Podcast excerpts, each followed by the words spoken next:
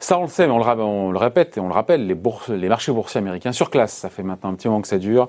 Euh, leurs homologues européens Comment est-ce qu'on l'explique Évidemment, c'est la tech américaine qui fait la différence, mais surtout, est-ce que ça peut durer On en parle avec Frédéric Rollin. Bonjour Frédéric. Bonjour. Conseiller en stratégie d'investissement chez Pictet. Le constat, il est, euh, il est indiscutable quand on voit les chiffres, vous les avez. Ah oui. Euh, mais il y a un biais. Mais il y a un biais. Voilà, exactement. Enfin, je, je, regarde les chiffres, par exemple, depuis le début de l'année. Alors, performance en euros, hein, pour, pour, mettre tout le monde euh, sur le même niveau. Le Standard Poor's, c'est plus 1,34% depuis le début de l'année. 1,34%. Ah ouais, 1,34%. Ouais. Voilà, c'est pas énorme, c'est quand même positif.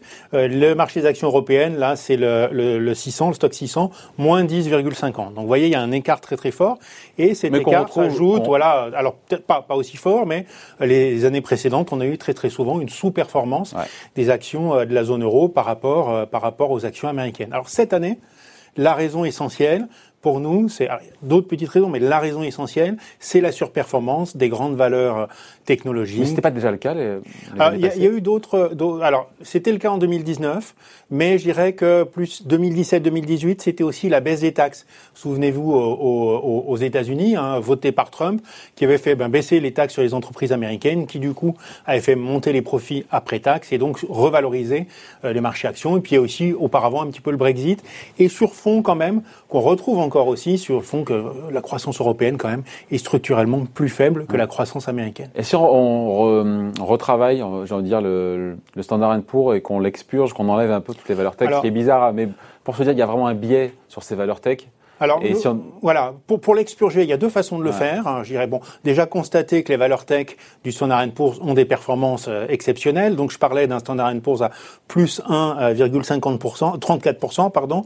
Euh, les valeurs euh, IT, euh, technologie de l'information, c'est plus 23%.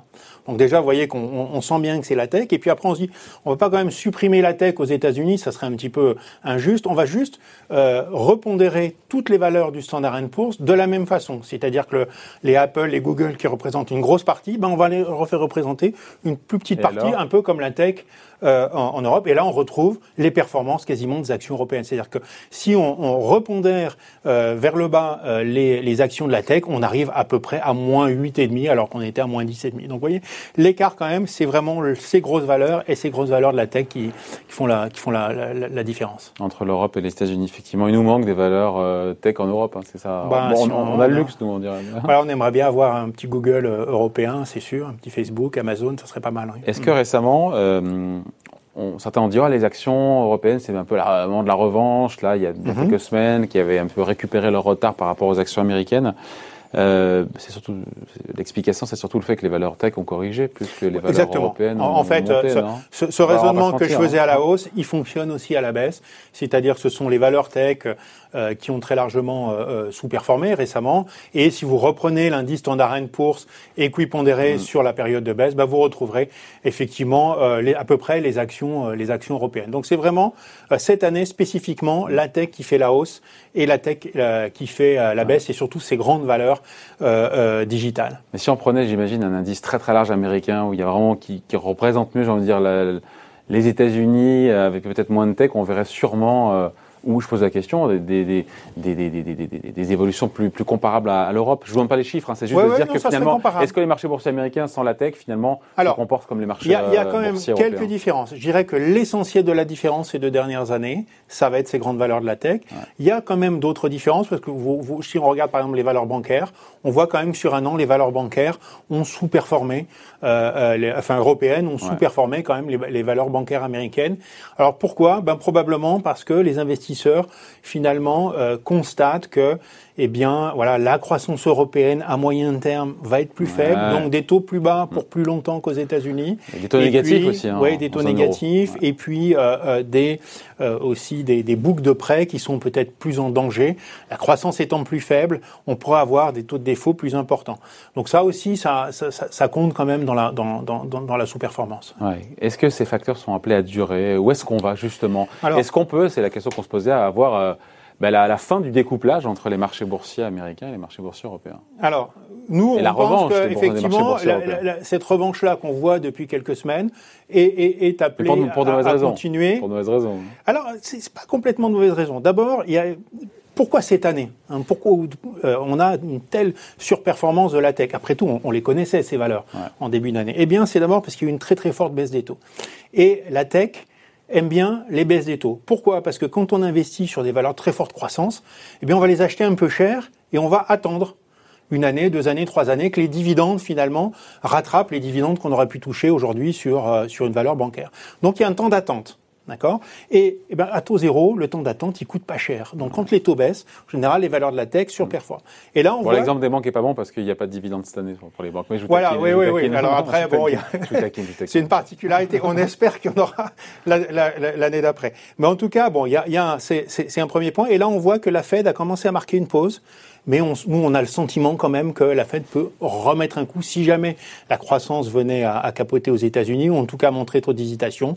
Il y a un contrôle de la courbe potentiel, une action supplémentaire de la Fed, et donc qui pourrait revaloriser ces valeurs. Donc, temporairement quand même, Donc c'est pas la fin du découplage C'est, alors, euh, temporairement, oui. Hein, hmm. Parce que pour l'instant, la, Fed marque une pause et que cette pause probablement jusqu'à la fin de l'année.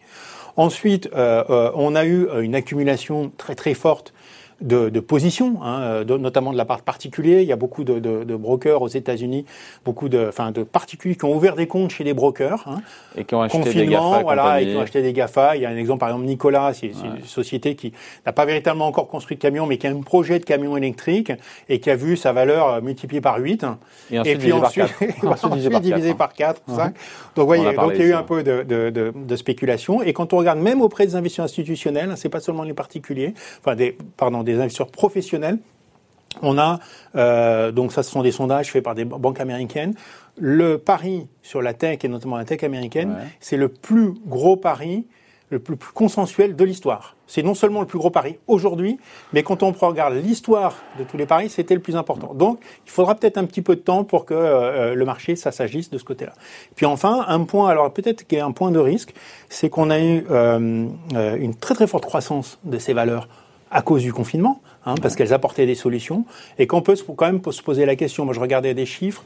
Euh, le commerce électronique aux États-Unis, c'était un peu plus de 10% euh, avant le, le, confinement, et là, c'est passé à euh, quelque chose comme 15-16%. Est-ce que c'est appelé à durer? Est-ce que finalement, les gens qui achètent aujourd'hui parce qu'ils ont un petit peu peur ou très peur d'ailleurs euh, d'une infection, ils vont pas finalement revenir au magasin quand le virus sera parti. Ça, on ne le sait pas.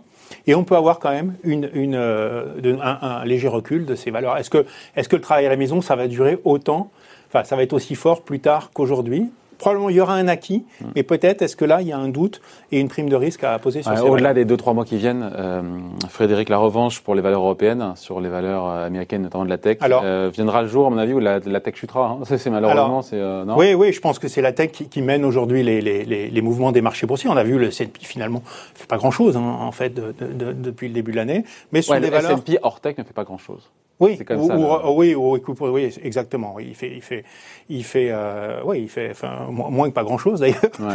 Il fait même une performance euh, euh, euh vraiment, euh, enfin, négative. Euh, sur un an, il fait, je dirais, il est à peu près, voilà, il est à peu près au, au, au, au niveau.